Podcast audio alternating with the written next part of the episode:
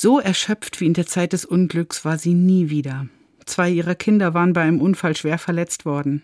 Jeden Tag ins Krankenhaus, die anderen Kinder irgendwo untergebracht, den Haushalt nebenbei erledigt. Jeden Abend, erzählt sie Jahre später, jeden Abend ist sie völlig am Ende gewesen. Hat gemeint, sie könne am nächsten Morgen einfach nicht mehr aufstehen. Und es ging doch. Sie hat gelesen, aus einer leeren Flasche können immer noch mindestens 65 Tropfen herausfließen, wenn man sie nur lange genug auf den Kopf stellt. Genauso hat sie sich gefühlt. Komplett leer und dann doch noch wieder Tropfen, die den nächsten Tag möglich machen. Merkwürdigerweise hat diese harte Zeit ihr Vertrauen gestärkt. Irgendjemand füllt mich. Jede Nacht. Bleiben Sie behütet heute Nacht.